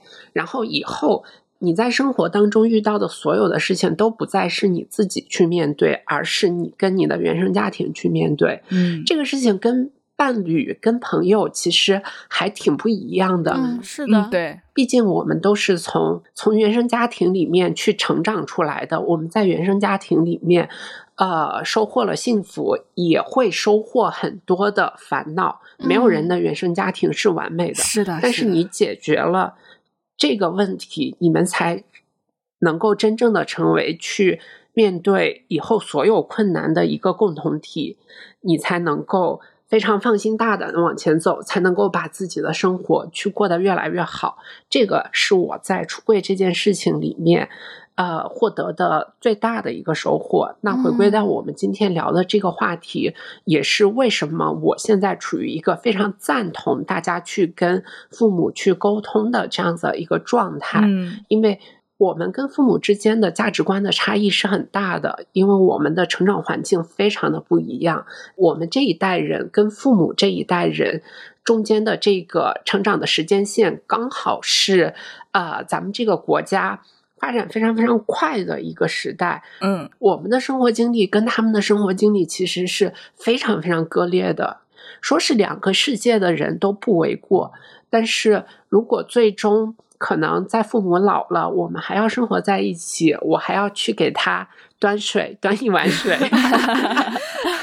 对，那在这样子的情况之下，如果真的是两个世界的人，那讲实在的，你你后面的生活跟父母相处的状态也会非常非常的难受。在这个时候，如果我们能够达成一个。价值观的互相传递，让彼此了解彼此是什么样的人，我觉得对于大家以后的生活状态其实是有很大的帮助的。这个是呃，目前这个时间点啊，我对于沟通这件事情的一个态度。嗯嗯嗯，哦，好细腻呀。对，是我从来都没有考虑过的一些维度，而且他真的，我我记得就有一个非常感人的点，就是花老师第一次跟我们分享这个故事的时候，就有说到，就花老师有跟他爸妈说，如果呃作为一个山东的孩子，我需要去回到家里面去呃假结婚一下或者怎么样，就帮你们完成一个这样的仪式，我也是可以配合的，我也可以配合你。然后然后老师的妈妈就说，好像是说了一句，说我们就是你不要担心这些事情，就是如果你跟你男朋友想回老家办婚礼的话，我们也可以支持你们。我当时真的觉得好感动啊，真的很了不起。嗯，对这个沟通的就是作用，不仅仅说解决了他当下的难题，很甚至是获得了很多没有想到的，就是对支持，对心灵上的支持。其实金老师、狗哥、苏老师他们当时定了这个选题，嗯，让我来一起录的时候，我当时答应他还挺痛快的。但大家不知道的点是，其实我自己对于自己的声音一直都呃不是很自信嘛。我觉得自己的声音在录音里面其实不太好听。然后，嗨，哼，对，所以他们经经常喊我来录一些选题，录一些节目。其实，呃，我自己。没有那么感同身受的选题，我都呃我都没来，因为我对自己的声音不自信。但是当他们这个选题告诉我的时候，我当时真的是很想来跟大家一起聊这件事情，嗯，因为我觉得真的我们这一代人跟父母沟通的问题是一个很大的一个问题，一定至少我们在座的四个人以及我周围认识的人。多多少少都会有这方面的一个困扰。嗯，呃，像我们在座的四个人，大家日常在聊天，我觉得大家跟父母的状态都是不一样的。是的，嗯，我是希望说，我过来这里跟大家分享出柜的经历，并不是鼓励大家出柜，也不是说 鼓励大家搞同性恋，对，也不是鼓励大家搞同性恋啊，没必要赶时髦。虽然我们确实挺时髦，对。只是希望说大家能够听到一些呃这个不同的声音。有些人基于自己家庭的情况是这个态度，有些人基于自己家庭的情况是那个态度。然后你一定要呃理智的去思考这个问题，然后知道不同的状态大概能够采取什么样子的一个呃方式方法吧。对，我们只是给大家提供一种思路可以参考，是的，怎么选你自己根据自己情况决定。对，这其实这其实是给我提供了一个可参考的选项的，就是我跟父母去沟通的时候，通常的状态是那种呃防守型的，戒备心很强，就是呃随时随地就是准备弓起背来要要干架的那种。对，从来没有想过其实。也是可以这种很很细水长流的、很很缓和的这种沟通态度吧。嗯嗯嗯，对对，就是总是在把自己有刺的那一面对着父母，没有想到就是把把肚子也可以露露给父母这种感觉。嗯，其实也是可以尝试的一种沟通方式吧。嗯，对，嗯，因为我觉得就像花老师他说的。原生家庭对人的影响真的很大很大，就是很多人，大部分人都是在原生家庭带来的伤痛里面纠结的。但是你，我我说句绝对，就是我觉得没有办法真正的去逃离原生家庭啊。是的，说句酸的，就是家人就是想触碰，但是你又很害怕受伤嘛，所以才会经常像狗哥这样，总是把刺露给家人。对，但是。这也是我们别扭的地方吧，就是很想跟他们更加亲近一些，分享一些自己的生活，但是却没有办法能真正的做到这一点。嗯嗯，对，有可能困扰自己的是自己脑子里的那个假想敌吧。嗯嗯，有可能是这样的。这里其实我可以提供给大家一个呃小 tip 吧，就是嗯。我觉得，不管是怎样的父母啊，不管他的这个行事做事的状态是怎样的，但他大概率是心疼你的。所以，其实，在父母面前去卖惨装可怜，这不就是我吗？是挺有用的一招。对呀，对呀，对。我觉得，像我出柜成功，跟我我爸妈在广州这个。这一个月的状态也有很大的关系，因为我那一个月我真的状态极其的差哦，爸妈是看得出来的，他也不希望说自己的孩子每天处在这样的一个状态里面，每天回家话也不想说，一点笑容都没有，吃完饭就进自己卧室，也不知道在干嘛，然后再加上其实我爸妈一直都知道我的工作是一个。呃，强度比较高的一个工作状态，他们也很担心我的情绪状态有什么样子的问题。包括出柜之后，他们一直在强调的也都是，呃，希望你能够幸福快乐的生活，你不要有任何的心理压力。嗯，对，大概是这样的。嗯，好好的一对父母，好好的一个经历啊。嗯，好好的一个花花。嗯，真的很羡慕，真的很令人羡慕。刚才花老师分享的他鼓起勇气、勇敢说的这个勇敢出柜的这个行为，真的还挺怎么说鼓舞人心的吧？然后也提供一些其他的这种更加缓和的、更加柔情的一些角度。对我，如果放在我自己身上，设身处地的去想的话，其实我去分析我爸妈的一种行为，有一个词儿会比较呃适用吧，或者是金老师他妈妈也比较适用。我觉得就是一开始提提到的那个倒错行为，其实某种程度上，我们的父母可能是一个倒错者。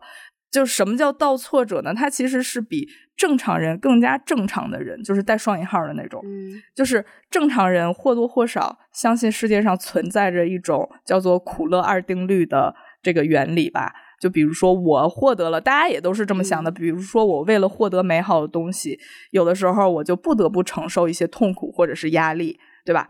然而对这些倒错者来说呢，就是他们过于相信这个苦乐二元秩序了。在他们的眼中，他们只会觉得，只要我吃苦了、受伤了、受罪了，我就一定能获得美好的东西。倒错者他相信世界上是存在一个外在的这个叫做 Big Other 的一个。东西吧，一个不存在的一个感觉，像是一个至上权力，他会去计算每一个人的痛苦和快乐，去维持这么一种平衡，就好像一间银行，就是我快乐就是需要从账户里取钱，但是我吃苦呢，就是往这个账户里存钱。对，就是所以为了不透支自己的这个账户，倒错者就时时刻刻警惕，说不能太快乐。就是时不时的给自己制造一些苦难，去维持这个账户的收支平衡。所以，这种倒错行为指向咱们、指向孩子的时候，就会出现这种所谓的东亚父母的情况。就可能他就是畏惧那个 big other，也可能是自己想要充当那个 big other，想要去建立那个所谓的苦乐银行。所以，可能一旦感觉到咱们快乐呀，或者是多花钱了呀，就会突然打击一下，泼一盆冷水，因为他们会发自内心觉得这是为了我们好。嗯，那我觉得我们应该怎么做呢？就是首先，我觉得啊，就是要杀掉这个 be other。就是要鼓起勇气的去去说，去告诉他们，去毁掉这种所谓的结构性洗脑，让父母知道这个世界上其实不存在这个 big other，这个世界上可以掌控自己喜怒哀乐的人只有我自己，也不存在什么苦乐银行。就像是呃，我纹身，就我身上纹了一大堆，就是我完全没有避讳我我爸妈的，因为我妈是一个，其实她思想是比较保守的，她觉得纹身、抽烟。就不是好女孩儿，对 对对，但是我完全就没有避讳我爸妈，我就大胆展示，我为了就是要告诉他们，嗯，就是所谓什么身体发肤受之父母，那就是裹小脚的言论，从来我的身体就是我做主的嘛。然后包括之前大家说的高消费，其实也是把自己的需求和感受放大，然后让他们感觉到。呃，我们所认为的正确的幸福和快乐是什么？对，但这也是区别于花老师很很缓和、很平缓的、很细水长流的沟通方式的一种一种方式哈。嗯，就是怎么说呢？反正东亚家庭的这个亲子关系。就藏着很多微妙的该说的、不该说的、善意的呃谎言也好、秘密也好、不该说的话也好，但是初衷都是为了不想让爸妈太担心，为了给彼此、给我们都减轻一些心理压力，不要让双方都过度的内耗。所以，怎么去权衡什么说还是什么不说呢？大家有什么嗯自己的看法？其实。从前面的我们聊下来啊，可以发现我基本上就是嗯百无禁忌，除了我有博客这件事儿，就属于一个百无禁忌了，就是就哐哐哐哐，就像花老师说，就天天丢大雷啊，但我也不是什么太大的雷了。可以分享一下，我之前有一次。重大的裸辞经历，就是我刚毕业的头一年，我从学校亲手砸了铁饭碗，然后 下海的这么一件事儿。就是其实很多人他换工作，尤其是像这种从体制内出来的工作，嗯，大部分人都不太敢跟家里说吧，因为这个真的是冲击还蛮大的。嗯，对，当时我也没有说，我是直到我已经呃从学校辞职出来之后，找到了工作，然后我在签完合同出来的路上，给我妈打了个电话，说我从学校辞职了，然后我又找了一个新工作。就是 一次性同步两件事情，就是俩大雷。为什么我会选择这样的 处理方式呢？因为如果我是在我刚辞完职出呃出来，我就告诉家里我说我已经辞职了，但是这件事情是悬而未决的，他们不知道我未来的路是怎么样，我其实自己也不是很清楚，他们会担心。嗯，很多情况下，我们之所以选择不敢跟家里说，或者是不想说，是不想承担。他们怕我们过得不好的这样的一个焦虑的结果，对，其实归根结底，他们对我们的关心或者是过度的关心，都是出于怕你过得不好，或者说在他们眼里的你过得不好，就是你没有办法去承受他们呃过度的问候和过度的关心。所以我的选择就是，我过我现在能够有能力证明我过得好，我来同步给你这个结果。那其他其实前面这个我辞职也好，还是我空职业空窗也好，这个过程就不是那么重要了。对，就是我我能够保证我有一个呃你们能够接受的比较好的结果，那我就来跟你分享这件事情。就包括花花老师，他之所以能够选择跟家里去出柜，也是基于他现在有一个稳定的伴侣，他能够照顾自己。是的，我们两个生活的很好，这个前提下才会跟家里去说，而不是说我就一。我就一同性恋，我我就一大五零，我也没对象，约炮，我也没对象。我现在告诉你的是，我觉得这就没有没有太大的必要了。对我觉得这个这就是一个沟通的前提，所以嗯嗯，对，就是如果你没有一个很好的结果，只会给双方去增加没必要的沟通成本和烦恼嘛，那就没有必要说。这是我的选择。然后我觉得还有一个思路就是。其实很多人也说过了，就是可以把父母当领导啊，是 是是，把父母当领导的这样一个思路，就是因为父母和领导一样，都是结果论的，他们可能只会关心你这个月的工资是多少的这么一个 O。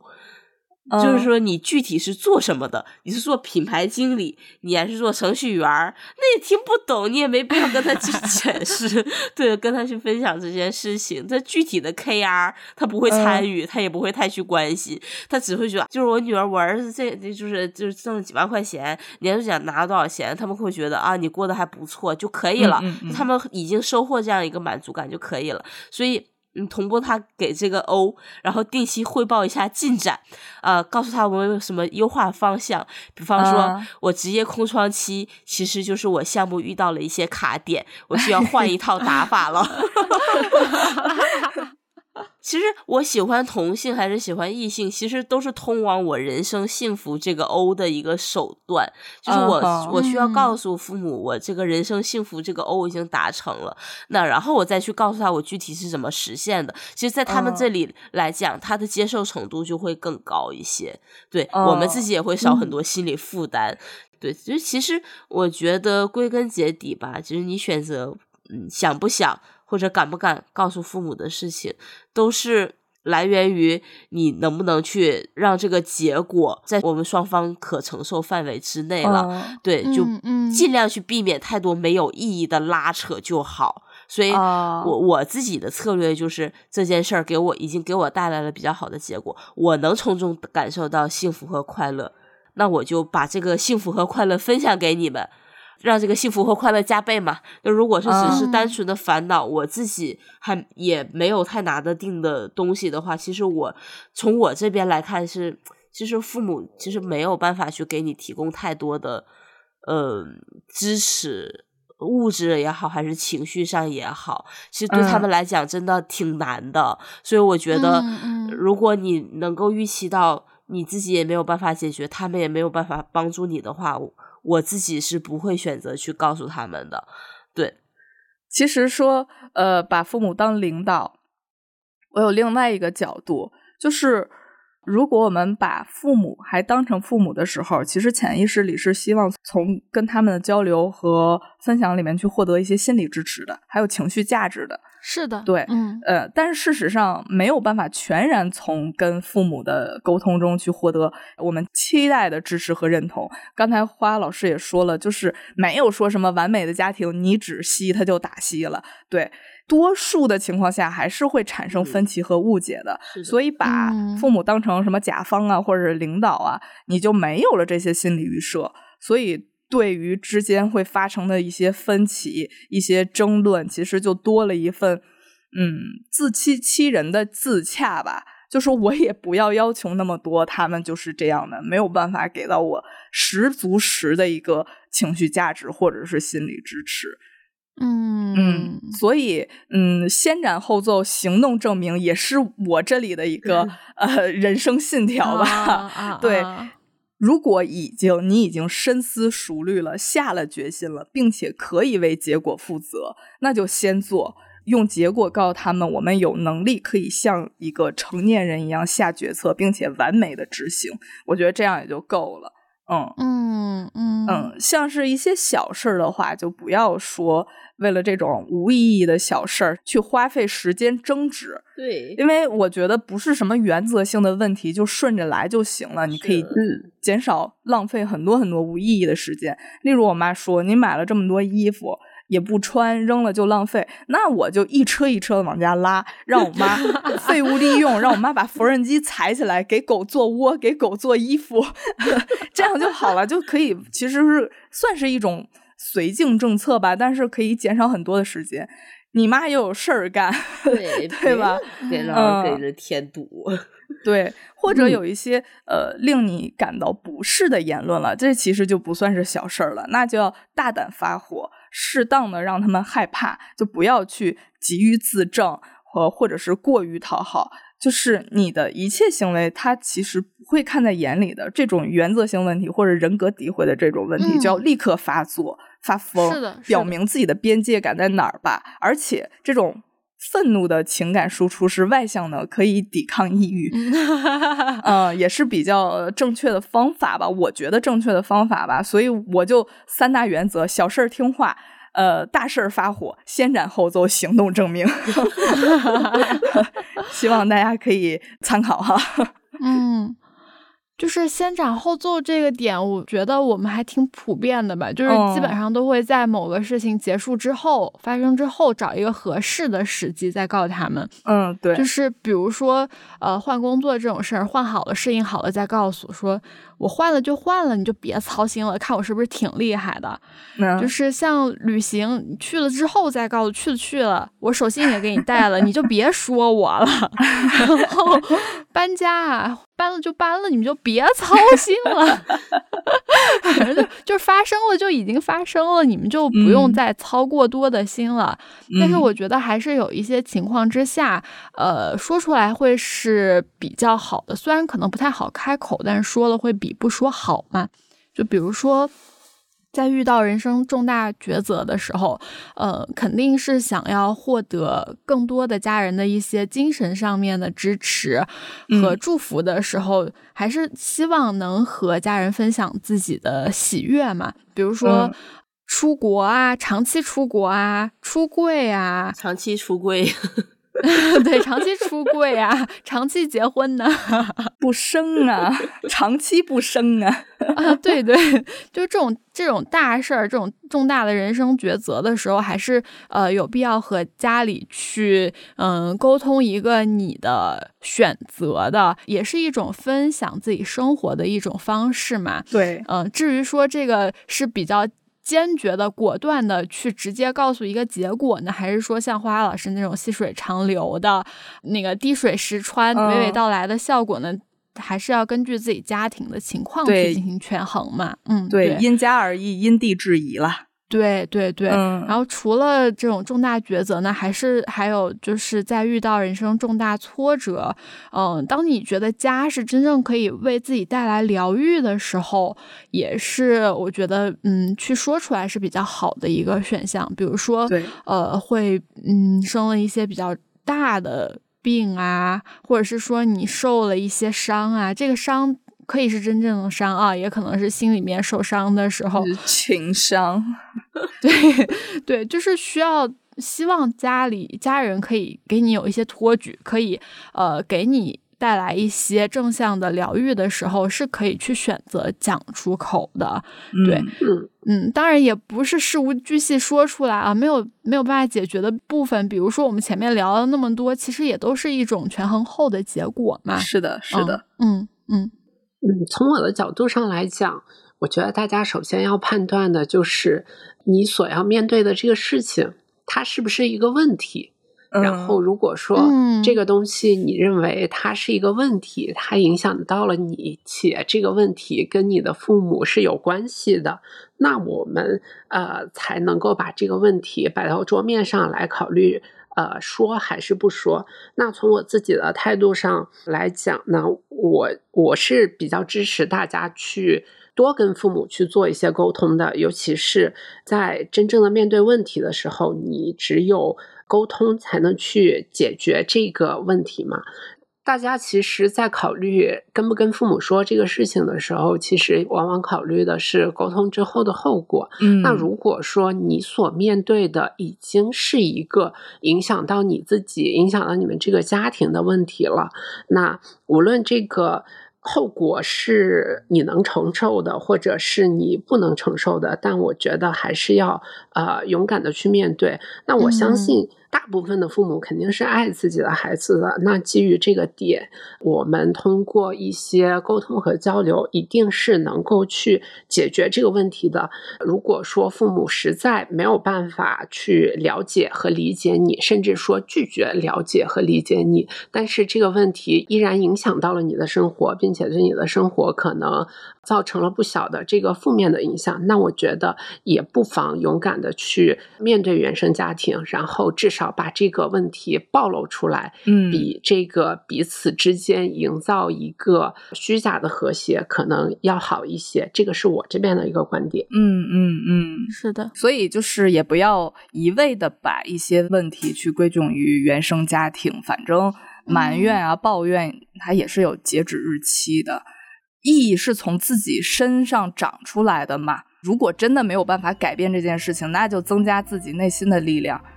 我们有一生的时间可以让自己过得更好，而不是说将一生都困在自己营造出的阴影里去举步维艰。嗯，所以那最后新的一年，也就祝大家对父母说我要出去玩的时候，大家的爸爸妈妈都可以对我们回复一句：玩的开心。嗯嗯。嗯，这样祝福大家。那这一期就这样，我们下期再见，拜拜拜拜。 모두 나와 같다면 Clap your hands now Drink, drink, drink Like a shim dying 그냥 추억이냔 벌 없는 power When I'm sick, I'm sick, sick 조명 꺼진 뒤에 난 water in the air I'm blue, 우리 sleep, 눈이 번호 rising 새 기세 물씬 물씬 이제 friends of me.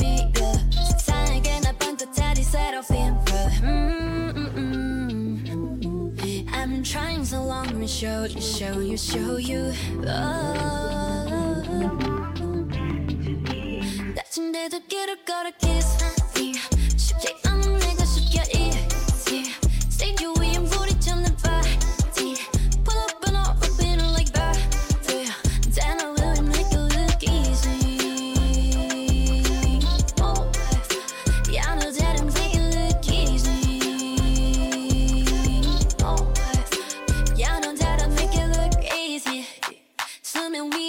got it whipping 때론 풀려 나의 다리 but keep it Get set go 가만 see me I'm the Phoenix 음, 나의 빛깔은